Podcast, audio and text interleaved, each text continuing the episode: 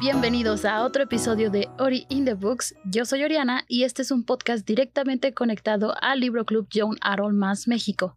Cada semana tendremos un episodio donde hablaremos de libros que leo, he leído o me gustaría leer para que ustedes puedan conocer más y también les hablaré sobre noticias de nuevos lanzamientos y adaptaciones y cosas que quizá les interese.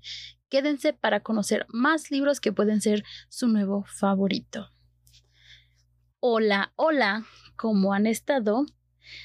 ¿Ya vieron que tenemos ya nuestro libro de septiembre? Oh, sí. Nuestro libro de septiembre, bueno, por si no recuerdan, el tema de este mes era ficción histórica. Dejamos que hicieran que hicieran que dieran opciones y a partir de ahí se hizo nuestra votación. Y pues gracias por su participación, gracias a todos los que participaron cada voto se toma en cuenta, lo juro. No hubo ningún chanchullo, lo pueden ver incluso en el post. Y nuestro ganador fue Marieta, no seas coqueta, de Eugenio Aguirre. Entonces, para que vayan buscando el libro, para que vayan checando, porque la verdad es que se ve interesante y para que podamos hacer nuestra pequeña contribución al libro club este mes. Ah, aún no he visto ideas para hablar del Hobbit. No sé si quieran un live algo así. De todas maneras, está la votación ya en la página. Por si quieren ir a votar de qué prefieren, un live, un, este, un video o literal un post en Facebook. ¿Ok? Ahí para los que se animen para nuestra discusión del libro de agosto, El Hobbit, que también pues es el podcast anterior, el episodio del podcast anterior. Entonces, no duden en ir y ver. Y bueno, ya entrados aquí en el podcast, quería hablarles, una, darles una muy buena recomendación. Esta semana he estado leyendo, de hecho, dos libros diferentes, pero me acordé de este que les quería hablar desde hace ya un rato y pues, qué mejor lugar, qué mejor tiempo que ahorita. El libro se llama El resto de nosotros está aquí, de Patrick Ness.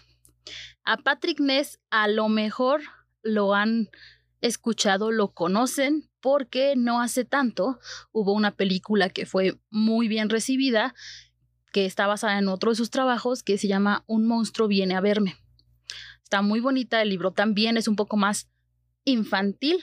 En general, Patrick Ness ha escrito en varios géneros, pero tiene tanto libros infantiles como John Harold, Middle Age, ¿no? Y un par de novelas adultas. Bueno, este libro se los traigo porque es algo que me gustó mucho. Desde hace tiempo yo había pensado en que sería una buena idea, ¿no? O sea, hace mucho tiempo, cuando les digo mucho tiempo, pues en serio mucho tiempo, que se me había hecho una buena idea que hubiera un libro donde la persona principal del libro no fuera la persona principal de la historia. Y esto lo digo hablando sobre todo de fantasía John Harold. ¿no? Yo sé que hay muchos libros, de, tanto de ficción histórica como no ficción, que hablan de los personajes secundarios, etc. Yo quería un libro de personajes secundarios dentro de una fantasía. Y ese es exactamente el plot principal de este libro. Aquí nuestros personajes principales son todos personajes secundarios o incluso solamente de fondo de algo mucho más importante. Ellos eh, les llaman a a los, a los niños y niñas porque es como en un mundo alterno donde suceden varias historias principales a la vez, ¿no? Hagan de cuenta, no lo sé, en Hogwarts y son los niños del resto de la casa de Gryffindor y de Ravenclaw que ni siquiera supimos sus nombres y que ven nada más todos los desmoches que se arman cada vez que Harry, Hermione y Ron andan en alguna de sus aventuras. ¿No? Entonces, aquí, por ejemplo, de hecho, ellos le, hasta les llaman este, diferente a los niños, este, que son especiales, luego, luego los ven, ¿no? Ay, no es que mira, ese tiene un brillo extraño, o ay, es que este niño le pasó tal cosa, es uno de los niños, este, hippies. no, en serio. Y está muy padre, está muy padre, no solamente por eso, porque es algo refrescante, sino porque está bien escrito. Me gustó mucho cómo lo trató Patrick Ness y aparte hizo que se volviera algo un poco más real, a pesar de que está dentro de una fantasía, porque los chicos que los principales son personas con problemas de adolescentes. Por ejemplo, uno de ellos, eh, una de ellas, perdón, está lidiando con un, recuperándose de un desorden alimenticio y nuestro personaje, personaje principal, eh, tiene problemas de ansiedad y de depresión. Entonces, eh, Michael, nuestro personaje principal, es como niño cualquiera, entre comillas, pero él tiene esta cuestión de que es que yo veo que a los demás, al, bueno, a los otros chicos les pasan todo este tipo de cosas asombrosas, este, son héroes, no sé, salvaron al mundo, etcétera, y pues uno está aquí nada más, ¿no? Pasando el rato. Y entonces eso Patrick Ness lo maneja para que es como una es de alguna forma una metáfora de cómo nos sentimos a veces nosotros en la vida real, no como este síndrome, síndrome del impostor, perdón, que no te crees que seas tan bueno en algo, ¿no? Cuando en realidad el único que está poniendo trabas, el único que está diciendo que no lo eres, eres tú mismo. Pues algo así, yo creo que es un poco como lo, o al menos así lo percibí yo, percibí yo, que lo maneja este Patrick Ness, donde por esta fantasía y estos chicos héroes, ¿no? Estos chicos diferentes, los elegidos, literal, eh, que los demás dicen, ah, pues va por sus vidas y qué chido, pero a ellos les tocan las demás consecuencias también, ¿no? Por ejemplo, si hay una explosión o si hay un evento medio cataclísmico, pues las personas que mueren, las personas que salen heridas, son en realidad estos personajes de fondo, muchas veces que ni siquiera se mencionan, o no, o que solamente es así de, ah, bueno, yo hubo heridos y ya, nunca sabes los nombres de esos heridos. Entonces sí se me hizo muy fresco Aparte de que, la verdad, yo soy mucho de cuando leo libros físicos, también con los electrónicos, pero más con los físicos, utilizo post-its para ir poniendo, por ejemplo, frases que me gustaron, eh, momentos que se me hicieron muy bonitos, ah, no lo sé, a lo mejor partes muy románticas, ¿no? O donde me encantó lo que hizo o dijo un personaje, pues este libro está atascado de post-its. Literal tenía yo ahí puestos como, no sé, creo que me acabé un, una fila de post-its, lo cual no sucede muy a menudo. Y pues sí, me encantó. Me, me acuerdo muchísimo que cuando ya no me faltaba mucho para terminarlo, estaba yo en un café y estaba yo pues leyendo y llegué a una parte donde el personaje principal está con su con su terapeuta, ¿no? Y el terapeuta le dice no están hablando de por qué él se siente mal de sentirse mal. No sé si me explico, ¿no? O sea, él dice, bueno, es que lo que me está pasando a mí no es nada que debería de ser tan relevante como, por ejemplo, los estos chamacos que están salvando al mundo.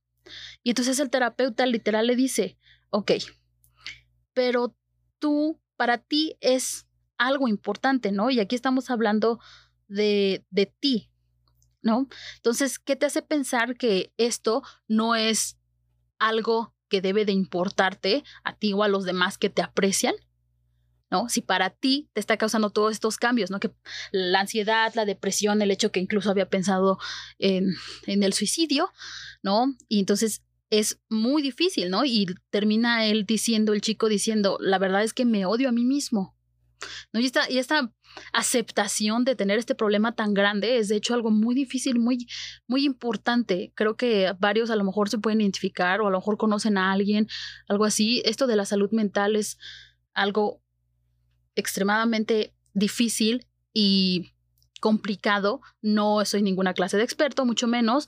Tengo experiencia personal en todo eso, pero hasta ahí llego. Entonces, este libro me gusta mucho cómo trata este tema y cómo a través un poco de, les digo, de estas como metáforas dentro de la fantasía, te mete en estos personajes y te da como estos, porque la verdad es que hay un buen de frases de veras que me encantan y que dices tú, no, pues sí, súper sí, súper sí. De veras que me gustaría como leerles todas, pero nos tardaríamos bastante.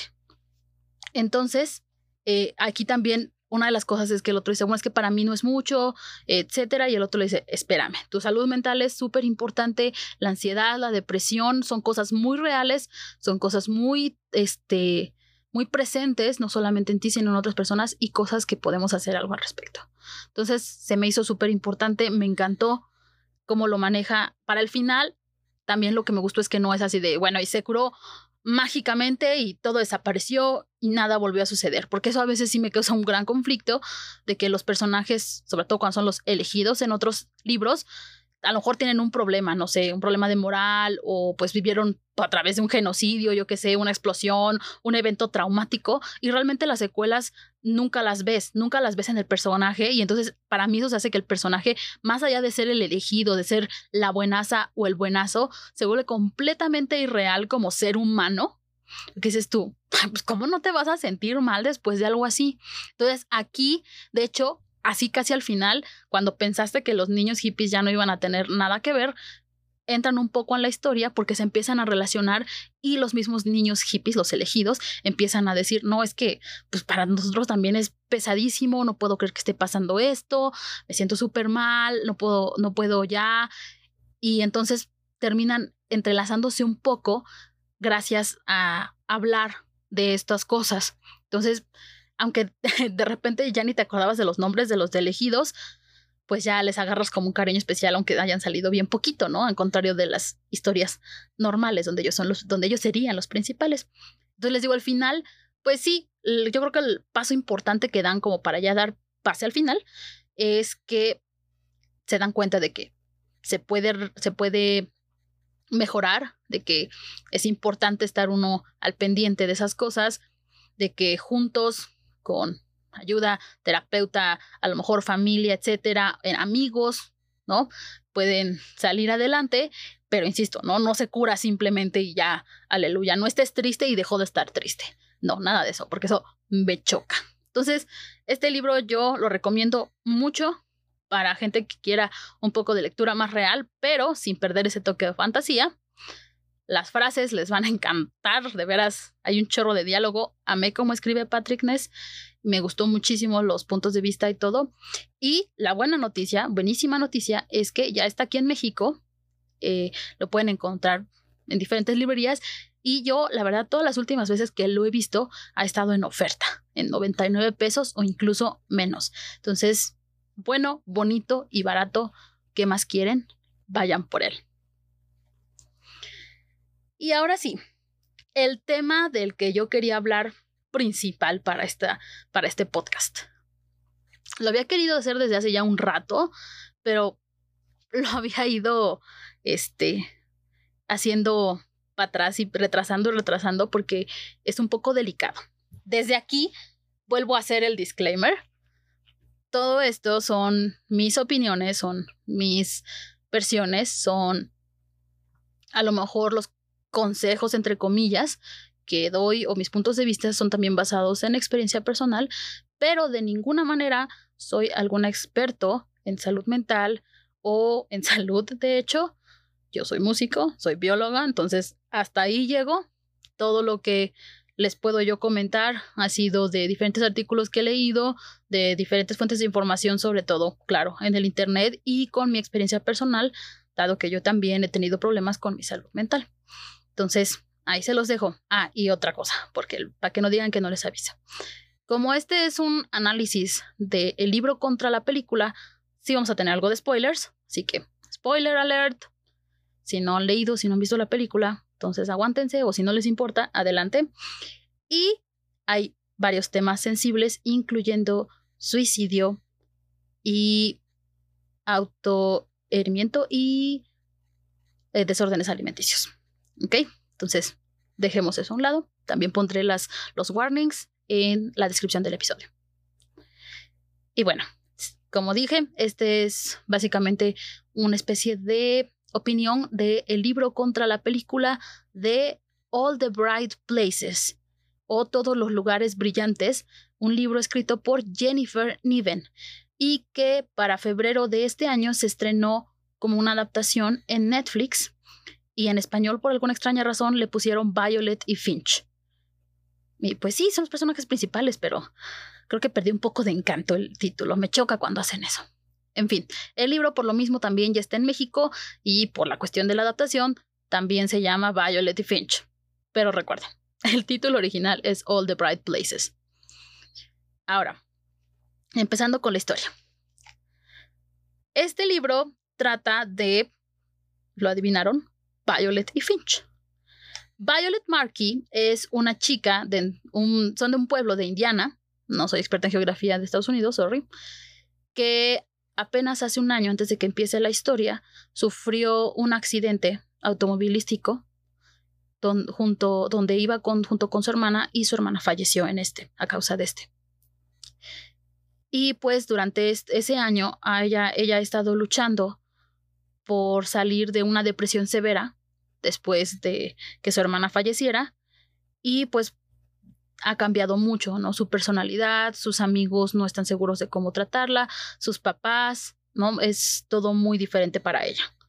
Y nuestro otro personaje es Theodore Finch, un chico que de pronto no lo parece, pero en la escuela todo el mundo le dice fenómeno, porque ha, tenido ya varios incidentes en, haciendo cosas que la gente a lo mejor, pues, son demasiado extrañas, como tener ciertos ataques de ira, está, se encuentra en probación en la escuela, ¿no? Eh, tiene que ir a sesiones de terapia o de otra forma lo expulsan.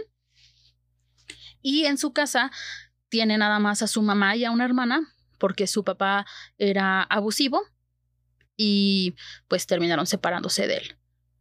Bueno, la historia como tal empieza porque Finch detiene a Violet de suicidarse. Esto sucede tanto en el libro como en la película. Eh, de diferentes formas, pero sucede. En el libro ellos están en una torre en la escuela, entonces todo el mundo ve, todo el mundo sigue con cara de qué está pasando, pero Finch lo hace ver como si Violet lo hubiera salvado a él de suicidarse. En la película lo hacen un poco más privado y es están en un puente y, y Finch va corriendo y la ve y se detiene, ¿no? Y logra convencerla de que baje. Y bueno, este es solamente la uno de los cambios. Y después les voy a explicar sobre todo por qué se hicieron estos cambios. Y pues a partir de esto, Finch como que no se da, como que le pone atención y se da cuenta de que ella es la chica que hace un año perdió a su hermana, que ha cambiado mucho, etcétera, etcétera. Y pues claro, porque si no, no hay libro. En un proyecto de geografía, el profesor les pide que visiten maravillas del estado de Indiana y hagan un reporte acerca de ellas. Y Finch, de alguna forma un poco insistente quizá, logra convencer a Violet de que sea su compañera. Violet eh, durante este tiempo, eh, desde que perdió a su hermana, ha estado usando mucho eh, la excusa, es que no es una excusa, porque sí es muy real, pero ha, estado utilizando mucho esto para salirse de hacer trabajos, para salirse de, cierta, de pues, responsabilidades escolares y en la casa, ¿no? Porque todo el mundo dice, no, pues es que no tiene mucho que perder a su hermana, denle chance. Pero pues ya en este punto, su papá le dice, no, pues no te vamos a dejar que salgas de esta porque sería bueno que volvieras, ¿no? A retomar las cosas. Y pues Violet le hace prometer a Finch que solamente van a ir a visitar dos maravillas para el proyecto y hasta ahí. Pero obviamente eh, Finch es algo diferente, ¿no? Finch es alguien que no tiene miedo de decir lo que piensa, que no tiene miedo de actuar como, le, como él siente, y no necesariamente porque esa sea su personalidad. Ahorita vamos a ver más de eso. Para no hacerles la cosa tan larga, Violet y Finch efectivamente van no solamente a dos, sino a más maravillas. Violet poco a poco se va sincerando con Finch y Finch logra que pues salga al mundo y que verla sonreír, ¿no? Varias veces en el libro él menciona cómo le encanta su sonrisa, de que verla genuinamente feliz. Eh, empiezan a escribir, ella vuelve a escribir porque antes con su hermana tenían un blog y después de que ella falleció lo dejó y vuelve a escribir Violet. Este, se vuelven muy cercanos obviamente. y después de un tiempo, a pesar de que varios de los amigos de Violet le decían, ay, no, pues, ¿por qué sales con él? Es un raro, ¿no? Es el fenómeno de la escuela. Eh, ella pues dice, no, pues es que ella sabe la verdad, por ejemplo, de lo que pasó en la torre, de que en realidad Finch la salvó a ella y no viceversa. Entonces, pues se hacen muy, muy cercanos, terminan este, volviéndose pareja y durante todo esto a lo mejor suena muy sencillo, pero ahí es una de las cosas donde me sacó de balance un poco la adaptación de Netflix porque todo esto que les comento, perdón, fuera de que el, del, principio que ves a Violet a punto de suicidarse y de que sabes que ella perdió a su hermana, fuera de eso, el resto casi parece una historia de amor juvenil y ya. En el libro, por otro lado, cada, un, cada capítulo alternadamente es narrado desde el punto de vista de Violet y después de Finch. Entonces ahí te dan todo este trasfondo de cómo se sienten, de por qué hacen lo que hacen y puedes ver, por ejemplo, la depresión aguda en la que Violet empieza y que Finch tiene varios problemas que la gente no se ha dado cuenta que necesita ayuda y que en realidad de alguna forma le está pidiendo a gritos. No todos estos ataques de, de rabia que les digo que tiene, aparte de que Finch es conocido porque cuando de repente se siente mal simplemente desaparece. Desaparece, o sea, no contesta mensajes, se va. Hasta su mamá y su hermana que no es que no, no, les importe, pero de alguna forma ya se acostumbraron y no están seguros de cómo tratarlo, entonces simplemente lo dejan ser. Entonces Finch se va dos días, ¿no? Incluso una semana y ya, no vuelve, regresa y ya todo está bien y continúa. Entonces, es muy raro. También Finch, eh, cuando estamos desde su punto de vista, menciona muchas veces que hubo una época en la que él estuvo dormido, entre comillas. Para él esto fue un periodo de casi dos meses en el cual simplemente no se encontraba a sí mismo, como que no sabía no sabía qué hacer, estaba tan perdido en sus propios pensamientos y entre varias actitudes, por ejemplo, repetitivas, bueno, que después podemos llamar como manías y, y, y cuadros depresivos, que simplemente no podía, no era capaz de ir a la escuela, por ejemplo, o de tener una vida medianamente normal, lo cual fue en parte lo que provocó que ahora estuviera en probación y que lo hubieran mandado a terapias en la escuela, pues porque él nunca dijo realmente qué era lo que había sentido durante ese periodo, simplemente dijo que pues no había ido a la escuela y que pues ya ni modo, ¿no? Y eso fue todo. Entonces Finch se, lo, se guarda mucho las cosas, incluso de Violet, porque Violet se abre más con Finch que al revés. Y pues sí, Violet varias veces le dice, no, pues o sea, tú cuéntame, yo sé que tú estás sintiendo tal cosa, yo sé que te ves que algo está mal, pues cuéntame. Y rara vez Finch realmente se abre con ella. Finch está muy metido en en que Violet vuelva a que salga de esta depresión. Y creo que esa es alguna en alguna parte, es en parte, perdón, porque cuando uno está mal, de alguna, de alguna vez piensas, pues yo ya, ya valí, ¿no? Ya, ya estoy en el hoyo, pues total, pero pues esta persona de acá que me importa, no voy a dejar que llegue a donde estoy yo. Entonces, si puedo hacer algo, lo hago. Ese es un pensamiento pues ya muy deprimente, ¿no? Y pues yo creo que eso era un poco por donde iba Finch. Ahora, después ya viendo otras situaciones que se dan y con la palabra de hecho mismo de la autora en un en una en un epílogo que ella ha escrito ya de ella eh, sabemos que Finch es bipolar que sufre de trastorno bipolar para aquellos que no estén muy informados, este trastorno bipolar es parte de una enfermedad mental de, dentro de sus síntomas, no es solamente porque mucha gente puede simplificar las cosas y pues no, es muy, muy complicado. No es simplemente estar enojado y de repente estar feliz. No, los eh, síntomas de este trastorno incluyen también periodos dentro de una de, de actitudes maniáticas y también episodios depresivos agudos, que fue precisamente lo que, pues ya cuando uno lo relaciona, lo que le pasó a Finch, ¿no? En este periodo que él decía de que cuando se quedó dormido, ¿no? Tuvo uno de estos episodios tan serios que él realmente no sabe ni qué pasó. Como la mayoría de las enfermedades mentales, puede ser tratada, pero no curada. Pero por supuesto, tiene que haber alguien que vaya y diga, no, es que sabes qué, esto no es normal, algo está pasando, ¿qué está pasando? Y pues hacer algo, que pues no fue lo que sucedió con Finch. A lo largo del libro, Finch se vuelve algo así como el terapeuta y el escape de Violet, pero él sigue siendo, estando encerrado. Él continúa desapareciendo de repente. La primera vez que lo haces, Violet se saca mucho de onda, así como no, no podías esperar, no podías pararte un segundo y contestarme un mensaje y decirme estoy bien y ya. Pero él, estas épocas simplemente no puede ni consigo mismo. Entonces, parece mucho pedir que nada más, no más parece poco que pedir que respondan un mensaje, pero en realidad es mucho. Cuando se están en esos tipos de cuadros, es excesivamente complicado, cada gente lo sufre y lo padece de diferente forma, entonces no hay forma de que digas, ah, yo sé cómo te sientes, no, ni idea. Entonces es muy, muy complicado. Y ya, desafortunadamente, este, esta historia no tiene como un buen final, o sea, fuera de la parte de la historia de amor, que es muy bonita, la verdad es, muy tierna, muy romántica, pero real. Al final, este, en una de sus salidas, donde, por cierto, los dos tienen, eh, se vuelven íntimos, pues se quedan dormidos, están pasándola bien y, se, y pasan la noche fuera. Y pues nadie le avisó a sus papás. Entonces al día siguiente, pues regresan hechos la durísimo, eh, los papás de Violet están enfurecidos porque pues después de lo que pasó con su otra hija, el no saber qué, parece, qué pasaba con Violet, pues obviamente los hizo entrar en pánico.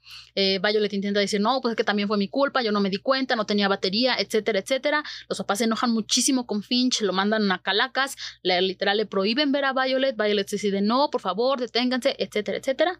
Y a partir de esto, o sea, esto es como un disparador de que Finch de por sí, en, una, en un estado de salud mental delicado, eh, pues, le da, le da en la torre, ¿no? Y entonces a partir de, de aquí se vuelve mucho más errático, ¿no? Incluso después de una pelea en la escuela, lo expulsan.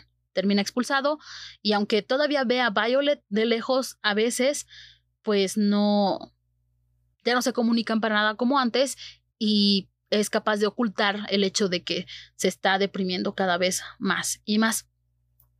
Y pues Violet, que tampoco ha salido como tal, y pues a final de cuentas son adolescentes, ¿no? Son personas que no están, desafortunadamente no tenemos esa cultura acerca de la salud mental.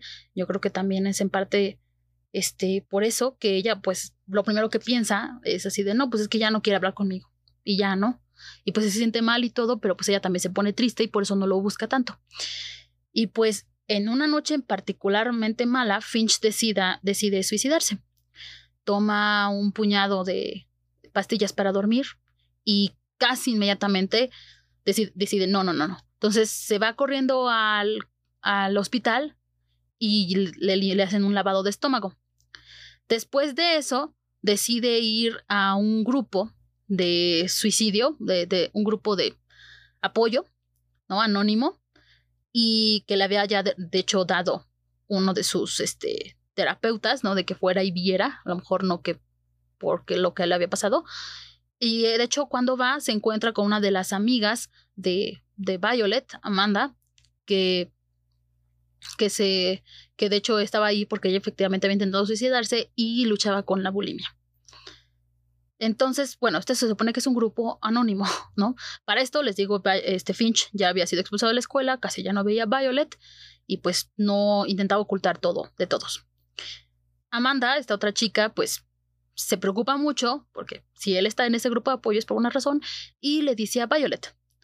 Violet va y le dice a Finch, ¿no? Oye, me dijeron esto, ¿qué está pasando?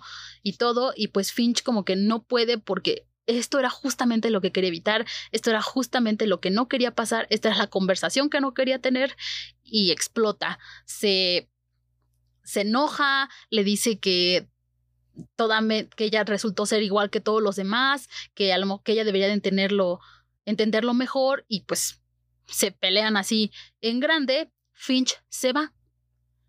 Y Violet parece ser la única que lo busca, ¿no? Lo que les digo que él tenía esta costumbre de desaparecerse y pues ya los demás, incluso amigos y familia ya se habían acostumbrado, pero vaya, les dicen, no, escúchenme, esta vez está peor, esta vez necesitamos encontrarlo, ¿no?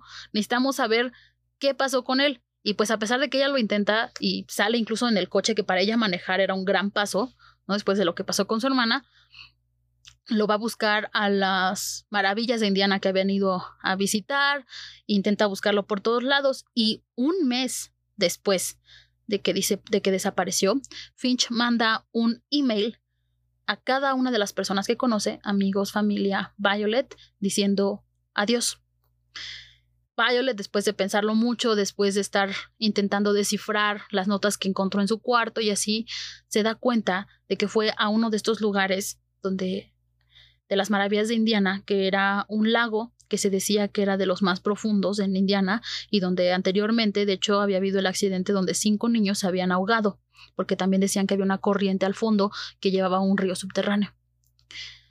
Violet corre, va a este lugar, el Blue Hole, y efectivamente encuentra la camioneta de, de Finch, encuentra la ropa de él en una orilla, pero pues Finch no sabemos cuánto tiempo tiene que entró pues esto es brutal. La verdad es que ahora que lo vi en la película y que lo leí en el libro, no tiene el mismo impacto para nada en la película.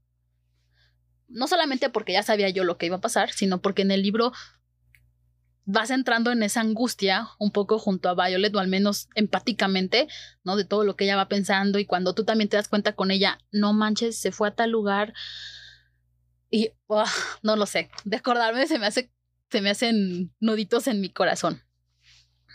Y pues sí, llega la policía, llegan los servicios de emergencia y pues al final todo apunta, ¿no? Y parece lo, lo más lógico que efectivamente Finch se ahogó, se suicidó aventándose al lago.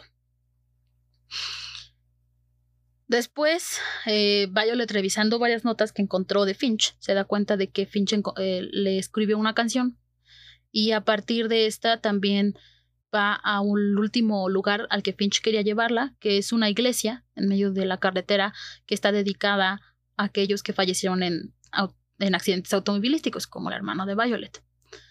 Gracias a esto y de pues la canción y de varias notas que ella veo que Finch había escrito para ella, le ayuda como con este proceso de sanar y convence a Violet que el suicidio de Finch pues no fue su culpa, ¿no? Eh, todos estos hubieras cuando sucede una tragedia como esta la habían atormentado, pero pues gracias al mismo Finch y lo que dejó, ella se dio cuenta que pues él necesitaba ayuda y todo eso, pero pues fueron un chorro de cosas lo que lo llevaron a hacer eso. Y pues de hecho al final Violet eh, termina yendo a nadar, ella sola, al mismo lugar donde se ahogó Finch. Y pues como que es cerrar ciclos, ¿no? Y bueno, después de todos estos spoilers que les dije, pues sí, está rudo. Y es lo que les decía, ¿no? La verdad es que sí, sí está un poco... De hecho, se me hace un tema bastante delicado para un libro John Harold, ¿no? Para un libro juvenil, pero es momento de dejar de tratarlo como tabú, es momento de, dejar de pensar que esas cosas no existen, que esas cosas no pasan, que esas cosas no les pasan a los jóvenes, porque claro que sí pasan. Entonces, se me hace importante que haya este tipo de libros dirigidos a un público así, para que a través al menos de eso, que es un poco de ficción, pero la autora ha dicho varias veces que se estuvo informando con expertos, ¿no? Psiquiatras, psicólogos, personas que han pasado por esos mismos problemas y pues creo que hizo un buen trabajo.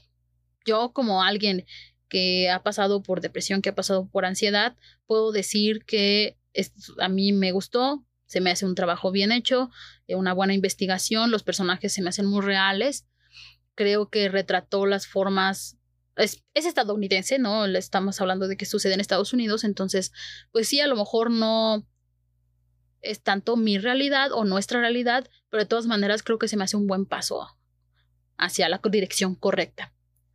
Entonces, pues sí, si tienen ganas a lo mejor de llorar un ratito, porque la neta sí chillé, les digo con el libro, con la película no tanto, pero pues quién sabe, la película no está mal hecha.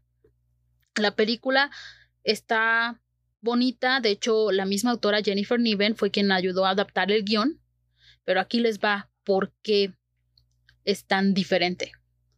Todo sucede, los sucesos clave están ahí, como se conocen Violet Finch, la relación de Violet Finch, y que al final Finch termina quitándose la vida.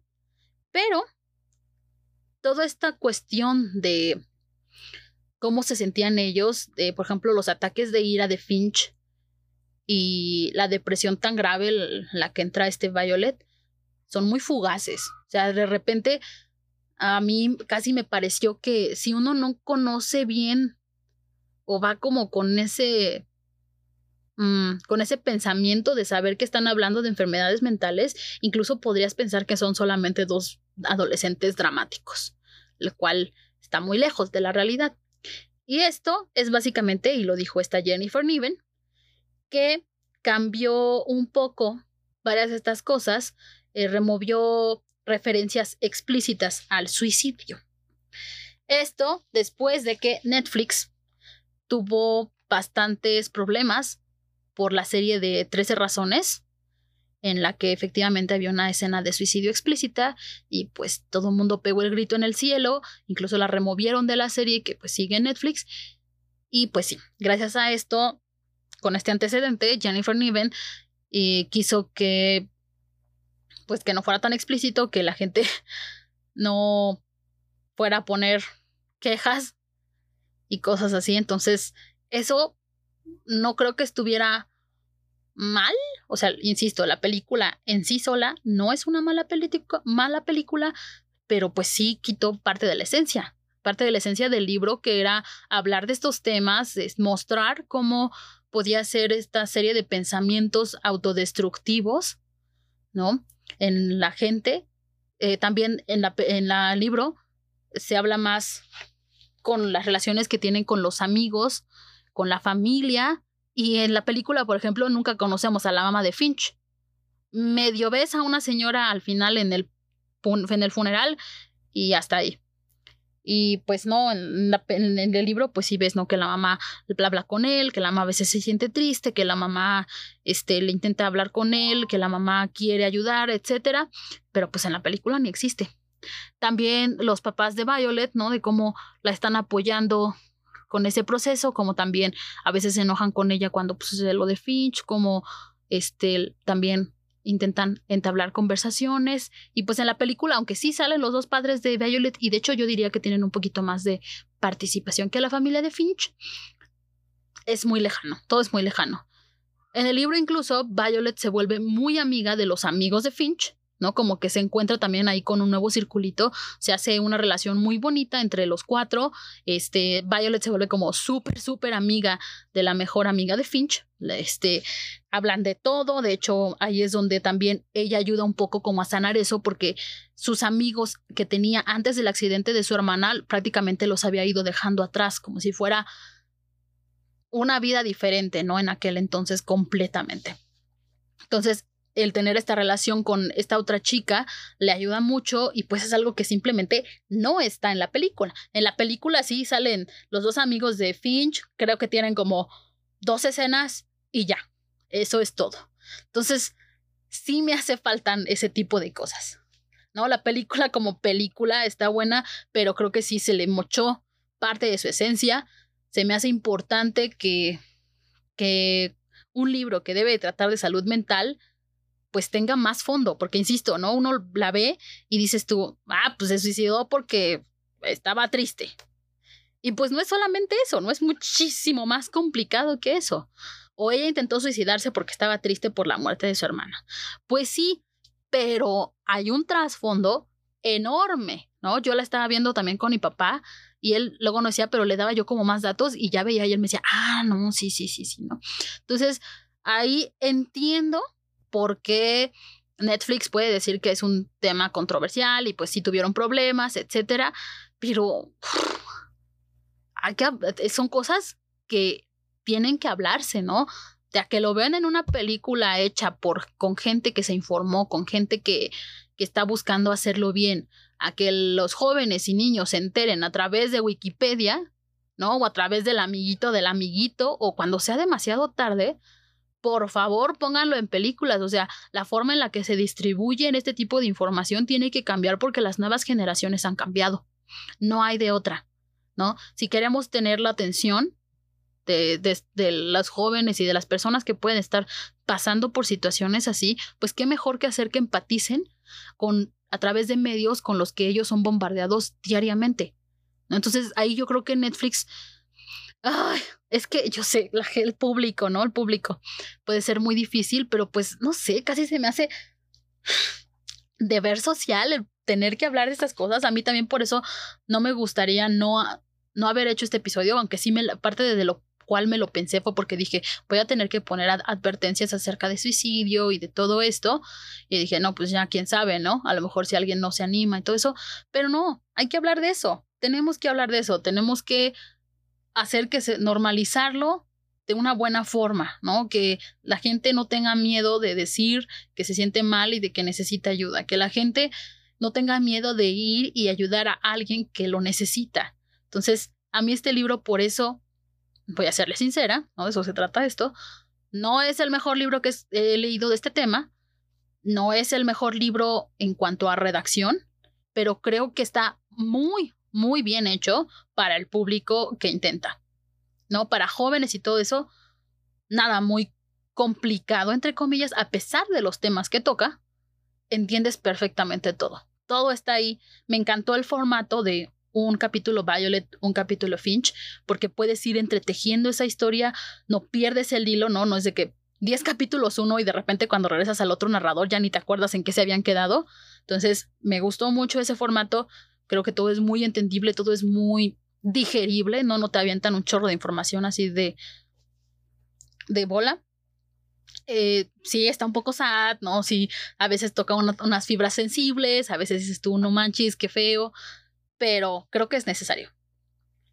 Entonces, para terminar esto, yo recomiendo que lean el libro. O sea, si lo que buscan es una historia más real y completa, con personajes ligados a problemas de salud mental, el libro. Si quieren una historia romántica con un final triste, vean la película. Lo siento, ese es lo final que les puedo decir.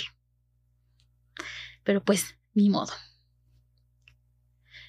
Y pues bueno, otra vez aquí usando el final del podcast para decirles que ya tenemos nuestro libro de septiembre Marieta, no seas coqueta, de Eugenio Aguirre.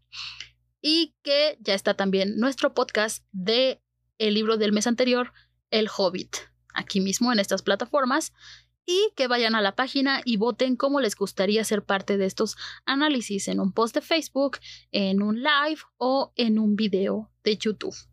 Entonces, pues sí. Y eso fue todo por este episodio, espero les haya gustado y se animen a seguir leyendo. Nos vemos la próxima semana y no olviden seguir las redes sociales del Libro Club John Arroll México en Instagram y Facebook como Libro Club YA. Y pues si tienen sugerencias o comentarios, los ando leyendo por alguno de esos medios. Nos escuchamos la próxima. Bye.